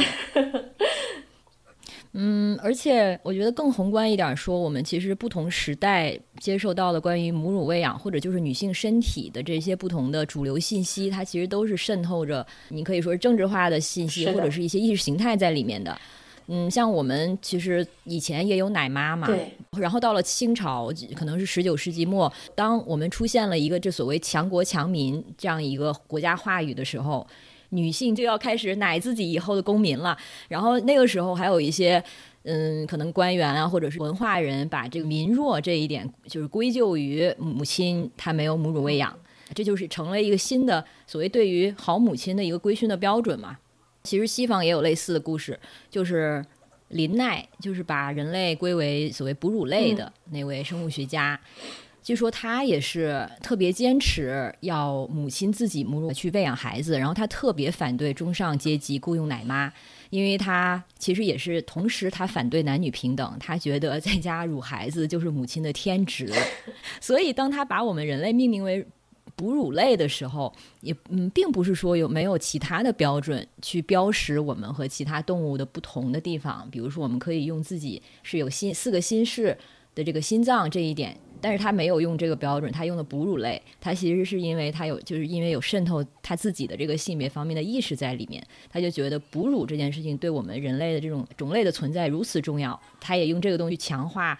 嗯，他关于推崇母乳喂养的一个意识吧。对，所以我现在嗯，更多的就是会在，因为当妈妈成成为妈妈之后，她很多的关注点和嗯注意力啊这些所有考虑东西都会集中在妈妈的呃孩子的身上。通常我在这个时候，我起的中作用就是可能把他们拉回到你是谁，你选择什么，让他们有那种掌控力和选择权的时候，他才能够成为一个更有力量的妈妈。首先一个就是她先成为对，很多时候妈妈会觉得说我自己为孩子做的是最好的，那嗯，我就希望他们从人生的从母乳喂养这件事情上，就不要以自己的认为来替代孩子的选择，或者说是嗯，更多的是尊重吧，这就是他们得学会的，自己去想呃选择成为什么样的妈妈，呃，身边不乏给你意见和建议的人，但是。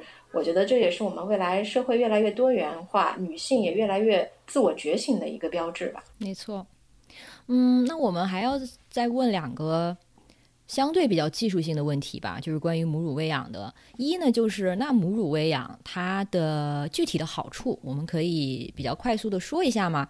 呃，还有一个具体的问题就是，呃，比如说一个粉丝说乳腺增生，它是否可以通过母乳喂养得到缓解？这是真的还是假的？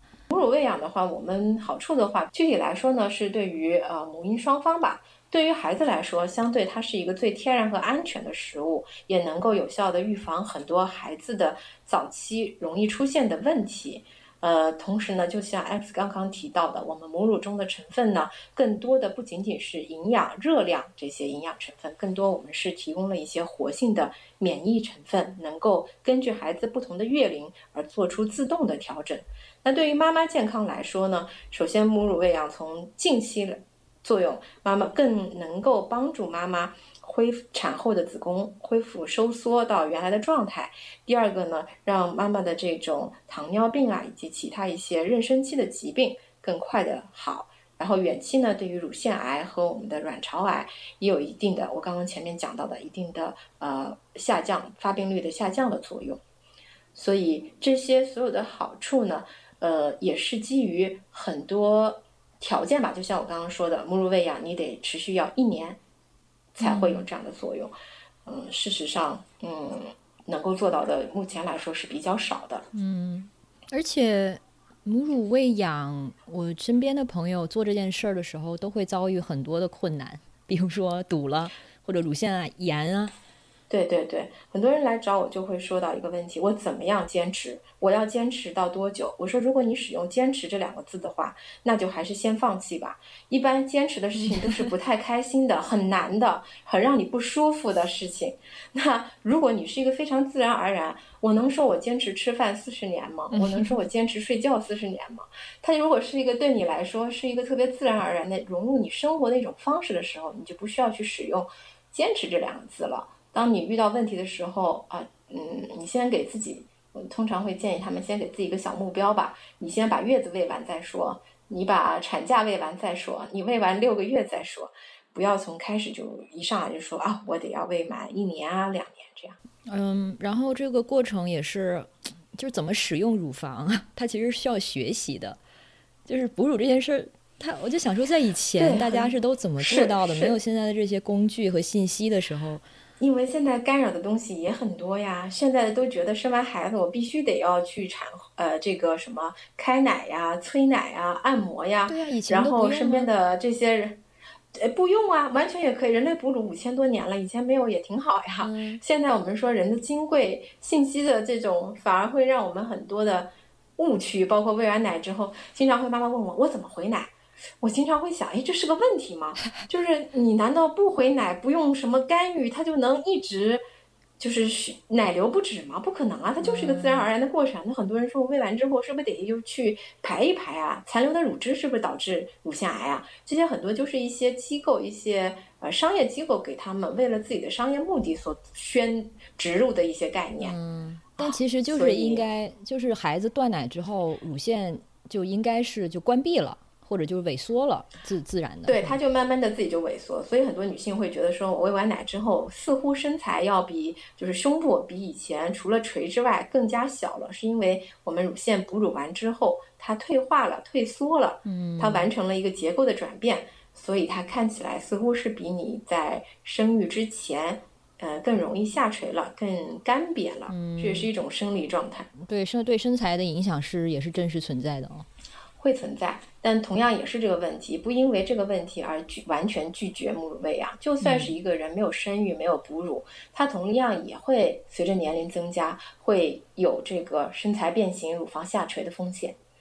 刚才还有提到，就是增生是吗？对对对，就是乳腺增生是可以通过母乳喂养改善的吗？增生首先它不是一个疾病，它很多时候只是我们生理的一种。自然而然的改变，往往很多时候是跟我们月经来潮前这个激素变化有关。那有些人是在自己做体检的时候才知道自己有乳腺增生，平时是没有感觉。有些人是每次要来月经前就明显的有胀痛。如果你是属于这种，如果在月经来前会有明显胀痛的，你母乳喂养一段时间之后，在断完奶的一两年内，你是明显感觉到，哎，乳房不太容易胀痛了。但同样。增生还是仍然会存在，只是它不会让你感觉到它有症状而已。那么养完孩子的呃两三年后，如果你其他方面不注意，比如说你的长期的熬夜、经常的情绪不稳定、带孩子睡眠的缺乏，以及对孩子教育的这种焦虑，有可能让你的乳腺疼痛又卷土重来。所以没有对于乳腺增生这种疼痛一劳永逸的方法。就很简单，打个比方，我们能做什么来预防感冒？呃，无论你是多么热爱运动，无论你多么饮食健康，你还是存在感冒的几率的。乳腺增生也是一样。那直到什么时候？就我们的月经不来了，绝经后，我们的乳腺失去了这个最大的这个雌激素的来源，它开始萎缩退化了。那个时候，你可能真正的就会远离乳腺增生了。OK。那刚好，我们就进入最后一个部分，就是养。这个养呢，包括日常的保养，还有疾病的修养。其实一开始很多的问题就是关于这个增生，呃，增生啊，结节呀，多么普遍。对呀，这些大家经常听到，尤其去那个体检的时候，我觉得好像没有女生能够幸免这两个词，所以。这个增生它其实发生了什么？对，就并不是一种疾病，就像以前我们说什么呃宫颈糜烂，好像听起来就是一种很可怕的疾病。后来我们不断的辟谣，会发现宫颈糜烂只是一种正常的一种宫颈的状态一样。乳腺增生，增生这个词在我们医学病理来说，它只是周期性的一种变化而已。嗯，就是你要来月经前，我的乳腺腺泡呃会变大变多，然后它就像潮水一样，月经走了，它又退潮了。这是一个自然而然的一个变化，所以乳最担心，大家其实不担心增生，是担心他们没有说出来的是担心增生之后会不会癌变。嗯，实际上乳腺癌从开始它就是一个癌，它并不是三部曲，并不是我们想象的先增生了，然后增生重了以后长了一个什么良性的肿块，然后良性的肿块没管，它又发展成癌，它没有这样的三部曲。乳腺癌通常从开始的第一个细胞开始，它就是癌症，恶性的。对，还有人会说，哎，那这个人以前就是有增生的呀，他后来得乳腺癌了。我说这个只是时间上的关系，并不代表有内在的因果，就不能说这个人常年吃米饭后来得乳腺癌，而我们推导为他由于常年吃米饭而导致了得乳腺癌，嗯，就不存在因果。所以增生和乳腺癌有任何关系吗？有，很少。其中增生有一种叫做不典型增生，可能会发展为乳腺癌。嗯。但不典型增生在增生里面的比例又非常非常之低，而不典型增生，我刚刚说了，可能变成乳腺癌，它变成乳腺癌的这个可能性也是比较低的，只有百分之二、百分之五左右。通常来说，你做的体检做的呃不同的年龄段会有不同的体检项目嘛，你做的一个合适你的体检项目，基本上是可以筛查出乳腺的。恶性或者是良性的疾病，如果只是医生简单的写了一句乳腺增生，你基本可以忽略。那他为什么还要告诉我这个信息？他对我来说就没有用啊？他告诉我增生，我拿它干嘛？那因为中国医生，我们现在是防卫式的行医嘛，就很多得跟你说点什么吧。那是不是可以理解成这个乳腺增生，它就相当于宫颈糜烂？对，就相当于一种正常状态。嗯，好的，那我知道了。那还有一个就是小叶增生，它俩是一回事儿。哦，对你看到的乳腺病、小叶增生、乳腺增生，实际上就像一个人的不同名字，大名、小名、别名、外号一样。嗯，他说的是同一件事儿。好的，那结节呢？跟增生是一回事？结节不一样，结结节等于肿块。结节这个词儿也是中性的，并不代表有恶性和良性之分。结节它就是约等于肿块，然后再分为良性和恶性肿块。所以乳腺结节我们略等于就是乳腺里面有个小肿块。哦，所以如果大家看到体检报告是说有结节，其实是需要重视一下的。对，需要去跟专科医生去聊一下。我就前不久刚做了一个体检，然后，哎，他弄了一会儿，然后跟我说，哦，好像有一个囊状结节，然后我说是什么意思呢？然后他说，哦，就是说的什么乳腺导管扩张。我说那又是什么意思呢？为什么要用一个一个不我不理解的概念理解另一个？为什么做科普难呢？就是得把它换成大白话，大家能懂的语言，特别难。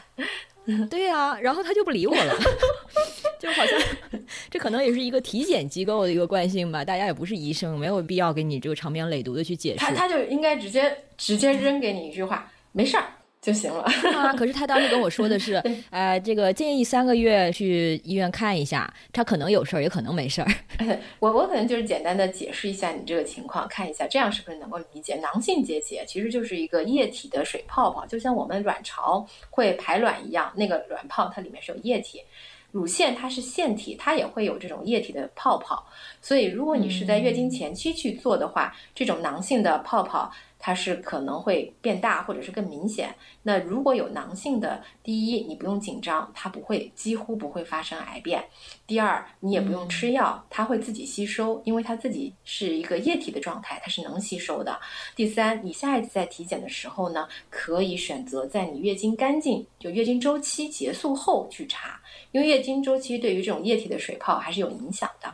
那像这种无论是囊状结节，还是一般的结节。是不是还是应该和专科医生看一下？呃，对他通常来说，如果是一个专业机构，他目前国内呃比较好的机构的话，已经就是国际标准，他都会给出一个分级，我们就 BI-RADS 分级嘛，是几个英文字母 B-I-R-A-D-S。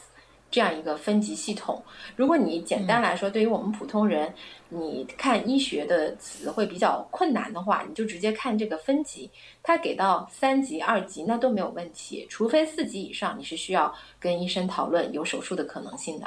嗯，反正我现在得到的信息就是增生结节，就是都没有远远没有看起来那么可怕。是的，而且非常的普遍。是的。然后下面呢，就还有一些大家的小迷思，包括。趴着睡是不是对胸不好啊？这些问题我都听过。趴着睡为什么对脸就好呢？一样压着，对吧？其实还都是一个物理上的对，其实因素而已。对它趴着的话，有些你如果只是短时间的，我左侧右侧翻翻身或者偶尔的趴着，呃，对乳腺健康没有什么太大影响。乳腺没有我们想象的那么脆弱，没有那么玻璃心，嗯。所以你如果说趴着，你本身呼吸没有问题，或者那对孩子来说趴着睡它是有窒息风险的。对于我们成年人来说的话，你如果这是你的一个睡觉的习惯，对乳腺不会有太大的影响。明白。下一道题也是类似，我觉得大家可能就真的因为对胸部把它太神圣化了，所以就觉得这个东西特别神秘。下一个问题就是这个胸部按摩有任何意义吗？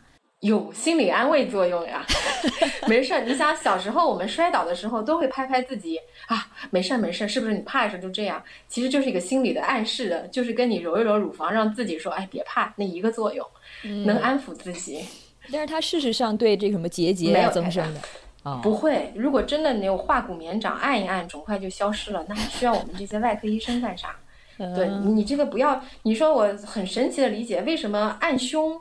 胸就会变大，按脸脸就不会，你就不怕这双手按着脸吗？脸怎么就每天摸？而且脸还是我们还是为了让脸变小而去做那个按脸的，就很矛盾。对，然后一双神奇的手，按胸的时候就能丰胸，按脸的时候就能脸小，真的是。所以我觉得就听大家有时候稍微就是再多问两句，就觉得特别可笑。有的时候真的是就只相信常识，相信自己的这个直觉判断就行了。对，而且。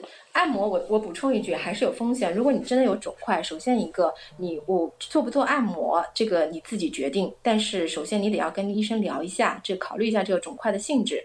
如果说是有恶性肿块，千万不要去按摩，不要讳疾忌医。我曾经就有这样的案例，就是一个阿姨，她乳房上有块，因为乳腺癌肿块并没有疼痛感，所以她就去美容院去做了长达一年的按摩。那么这种按摩实际物理上的这种挤压，反而帮助了她癌细胞的扩散，这也是一个。惨痛的教训吧，所以大家这个胸部按不按，你首先得让医生评估你的乳房情况。那这个阿姨她本来去做按摩是为了想排毒吗？还是？对对，疏肝理气、淋巴排毒啊，就是那一套呀。哦，然后没想到倒是排到了身体各处。对，就是从一个早期乳腺癌变成了一个不可手术的晚期乳腺癌呀。天啊！好的，下一个问题就是关于哦，生气是否会让乳腺增生？为什么 生气不会 生气？生气这个呃，会你的情绪波动会让你的乳腺疼痛症状更明显，但是它不会生气到你一生气你雌激素就飙升，那太好了，我越生气皮肤越光滑了。明白了，明白了，对吗？嗯但是他生气情绪一定是情绪的问题嘛？那一定会可能你有胃病的人，你会发现生气以后你的胃更不舒服了，不仅仅是乳腺。对，而且刚才也说到乳腺增生了，其实也没啥，对吧？它跟癌也没有直接关系。所以我觉得这个问题，可能这个粉丝更想知道的就是说，生气会不会让我们这个就增加乳腺癌的风险呀，或者是让乳腺更不健康？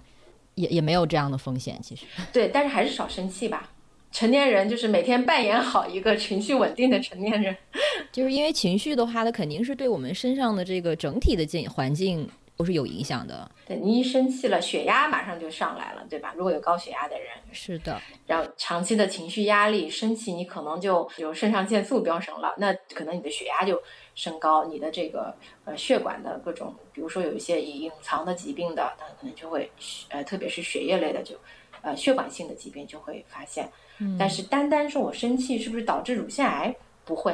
嗯嗯嗯。最后呢，我们就要聊一下关于这个乳腺癌预防和筛查的问题了。像刚才说到的这个自己检查，它其实是有一些漏洞的。那这个女性在不同年龄阶段应该多久频次做哪些检查呢？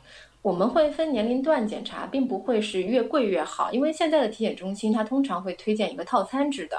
那我们选的时候可能会选啊贵的是不是就最好的？实际上我是建议大家选最合适的。那如果你是年龄段在呃三十岁，呃四十岁以下，你每年做乳腺的这个彩超和医生的手检就够了。但是如果说你在四十岁以上，你在彩超的基础上要加上钼靶。然后呢，呃，为什么呢？因为你四十岁以下，你做这个钼靶检查，它第一，它是乳你这个年龄段没有生育过，乳腺也比较紧致，我们钼靶的射线是没有办法穿透，也等于你做了个寂寞，就是你做了这个检查，并不能筛查出有效的疾病。那第二个呢，就四十岁以后的话，你说我是不是钼靶彩超二选一也不行，因为他们俩是组合拳，他们俩看的东西不一样。你必须两个都做，才能说就我们目前的医疗水平来说，能够比较全面的筛查掉乳腺癌。所以不存在二选一，而是都要做。呃呃，基本上就是对于这个检查项目。第三个就是仪器不能替代医生。很多人说我做过检查了。那我不去医生那儿查了，不是有些乳腺疾病，刚刚我们说到的乳头的出水问题呀，乳头外形的改变啊，有时候还真的是要医生去手检才能发现的。这个刚才说的木靶的靶是靶向的靶吗？靶子的靶？对对对对对，那就是就是木靶的一种 X 光片哦。因为我之前还在哪儿看到说，比如说三十五岁以上的话，推荐一年做一次乳腺 CT。呃，那这个应该不是一个靠谱的推荐，因为从从呃国外和国内的乳腺癌的专业呃筛查指南来说，因为这都是有一些专业指南的，我们从来没有推荐过乳腺 CT。当然不排除是未来有更加好的呃仪器用于乳腺癌的筛查，但是要写到指南规范里面，它还是需要一个很长的认证和临床的一个过程的。所以就我们目前标准的来说。就是不同年龄段就根据这样的检查，那有人说我上来就直接中级上个大武器，做个磁共振不就行了吗？但实际上磁共振是有问题的人再去进一步检查做的，因为磁共振本身它是有创伤的，它是要打造影剂的，是一种创伤性的检查。而且呢，磁共振还有个问题，它太敏感了，什么小问题都给你发现，会增加你的焦虑。嗯，所以我们通常，除非你是有一些严重的问题，或者说有明确的呃乳腺癌的高危因素家族史的，我们会比较早的让使用磁共振这种手段。嗯，比如说二十多岁的女孩，是否推荐就开始做这个每年一次的定期检查呢？可以去做。对，但是我们目前来说，二十多岁这种机会性筛查，就是你自己跑到医院，而不是我们去主动要求你做。那我们所说的一些二十多岁的女性的乳腺癌，现在也是有存在的。但从卫生经济学的角度来说，我也不可能说让所有二十岁或者是已经发育的女性都去做，这也是对于一种医疗资源的浪费啊。所以，如果说你觉得我是呃对自己的健康更加关注的，因为目前来说，国内的。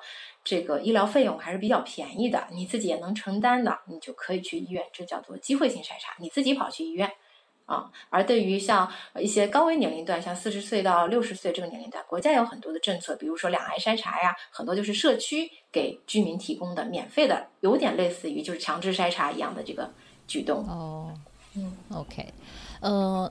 那如果我们简化一点说的话，我觉得可能二十多岁的女孩，就是如果你有机会每年做一次体检，然后中间包括乳腺的彩超，还有这个手检，对对，哎，对，其实就可以了。嗯，然后在三十到四十之间呢，除了可能定期的体检，可能也会可以更多的观察一下自己这个乳房平时的一些状态。然后如果说自己不放心的话，呃，比如说你看查查出了什么增生啊、结节呀，也可以去。我觉得体检机构可能得到的结果，还是去到专科医院有这个医生的再一次确认，会比较放心一点。对对对。嗯，然后四四十岁以上的话，那的确就应该可能配合更这个精细一步的这个检查了和筛查，彩超加上钼靶，再加上医生的一个检查。呃，然后关于这个预防性双乳切除，就是大家很多人对乳房癌的印象都是像我姥姥，就是她就切了一边的乳房。但是像这两年，像因为 Angelina Jolie 这样的名人的这个科普，让大家意识到，其实乳房切除它可以是预防性的。Angelina 她就是因为不是有一个对有个 BRCA 对 BRCA 基因，呃，那个叫什么 BRCA 的基因的突变。对，所以他说他的家族史让使得他的这个得以后得乳腺癌的风险是百分之七十五以上，所以他就主动去做了一个这个预防性的双乳切除。这个首先这个基因 BRCA 这个遗传基因的筛查，在中国有这样的服务吗？另外呢，就是做这样的双乳切除的这种预防性的手术，在中国也能实现吗？呃，是第一个就是这种基因筛查呢，呃，原来呢在国内是只能用于。病人就是他已经明确诊断为乳腺癌了，他可以去查这个基因，那也会涉及到他的治疗方案的制定，通常是不给健康人群去做的。那这两年呢，已经放开了，健康人群也可以去做这个基因检测。但是同样存在的问题是，并不是首先你查出来这个基因呃阳性了。或者有变异了，你就一定未来得乳腺癌，这也是一个同样的概率问题。同样，你这个基因哪怕是异常，也呃哪怕是正常，也未来不代表你没有乳腺癌风险，因为这个基因突变只跟某一些类别的乳腺癌相关。因为同样是乳腺癌，乳腺癌里也是分三六九等的，所以我们只能说是这种基因突变，你未来得某种类型的乳腺癌的风险会高一些。但是最根本的问题在于说，呃，你查出来这个基因突变之后，第二步我该怎么样去处理呢？难道像安吉丽娜·朱莉一样去切除乳房吗？因为当时她切这个乳房的也只是一种医疗的选择，并不代表必须要这么做，并没有写进指南里，只要是基因呃有异常的，必须要切除乳房，并没有。呃，所以就牵涉到你查完这个基因之后，你所带来的心理压力，你长期在这种压力下的生活。和目前有效的解决手段非常少，要么你就是非常激进的向他选择切除乳房，那可能你未来也没有得这个乳腺癌的机会，但是你选择性的切除了，手术也是有各种风险和并发症的，对吧？要么现在也会有一些药物性的呃干预预防，你要长期吃一些呃药物来降低这种乳腺癌的风险，所以基因检测对于健康人群，如果你想去做可以，但对于这种基因。报告的解读，目前国内我觉得，嗯，还比较缺乏。在国外是专门的这种基因检测报告的这种，呃，这种专业人士的解读会非常的全面和专业。国内相对来说，技术上我可以测，但是对于这份报报的解读上面，是不是能够专业和精准，我是有一个迟疑的。呃，迟疑的态度。嗯，对，听起来并不是很推荐大家去做这样的基因检测，暂时。对对，没有必要。就是很多这个热起来，也是一些经济利益相关体，可能基因检测公司或者是其他的一些啊在推。你 你说的太实在了，明白。对，嗯，而且这个我当时看到的信息是说，这个基因检测当时是在美国一个公司的专利，做了一次要三千美元呢。现在国家各种呃，现在有很多这种机构都在做，就是我们不确定它的也不便宜，对对对，起码一万以上。嗯，那么你平时也会接触到病患乳腺癌，这个做了切除手术之后，大部分人都会选择做义乳吗？呃，首先一个总体来说趋势，像你提的，就是姥姥以前切除一侧乳房，这叫乳房改良根治或者是乳房单纯切除这种手术呢，现在会越来越少做了，因为我们现在跟国外一样，基本上是考虑到不仅是治疗疾病，同时要考虑它的整体的身体形象外观，我们更多的会做保乳手术。保乳手术的话，其实你的乳房是还是在的，只是有。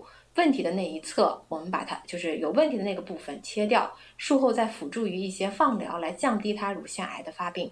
所以整体来说，乳房全部被切掉的这个比例也在下降。国外是达到百分之五十可以保乳，因为外国人的相对来说乳房体积也大嘛，他有这个条件保。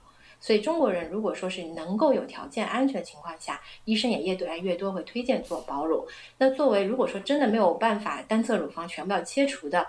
那么现在做乳房的重建，也就是当时里面要放假体也好，或者是把自己肚子上的肉搬上来做成一个乳房也好，现在这个技术在国内也非常非常的多，医院在开展。嗯，感觉是在这个医疗的技术上也越来越有人性化了。对的，呃，对，因为人的需求也在变。以前的人对于癌症，他就觉得我不要好看，我要安全，我要活。但是现在我不光要活，而且要活得有质量。嗯，所以据你所知，做了无论是说切除术，还是说其他的治疗之后，对病患的之后的生活质量会有很大影响吗？会有，因为如果说是整个切除的话，对于女性，首先心理上非常打击，她觉得自己不完整了；第二个，她会走路的不平衡，对吧？她的这个就是还有她的这侧的手臂的上抬的功能上，或者是淋巴出现水肿，这一侧手非常容易肿和木的感觉会很多。那保乳的话，我们就能够保留它的这个大部分的乳房，在外形上，在信心上给了它一个支持。那同时，嗯，它的各种并发症也会少很多。那如果是保乳手术，不是切除手术的话，是不是之后对像内衣的选择跟之前也没有太大的区别？对的，很多人就看完那个刀疤，以为他只是做了个良性的手术，并不会切除很大很大部分的乳房体积缺失。那如果对于做了切除手术的人，有什么术后的内衣可以向他们推荐吗？一般现在也有专业的在做一些义乳的文胸，或者是呃有专业的品牌在日本，甚至一个这样的一种高端的一个义乳，呃甚至就是可以做到以假乱真，上面是有逼真的乳头乳晕的这种颜色，还有模拟的对侧嘛，因为还要考虑到对侧就是这个对称性，嗯，所以价格是非常的昂贵，嗯。我之前有印象，好像有一位是在上海的艺术家还是设计师，他就在给这个做了切除手术的女性设计这个内衣。这篇文章我找一下吧，后来我可以发到那个那个 show notes 里面。嗯，然后呢，最后还有人想问，对于做了这个乳腺癌手术的家人，有什么特别的叮嘱或者关照？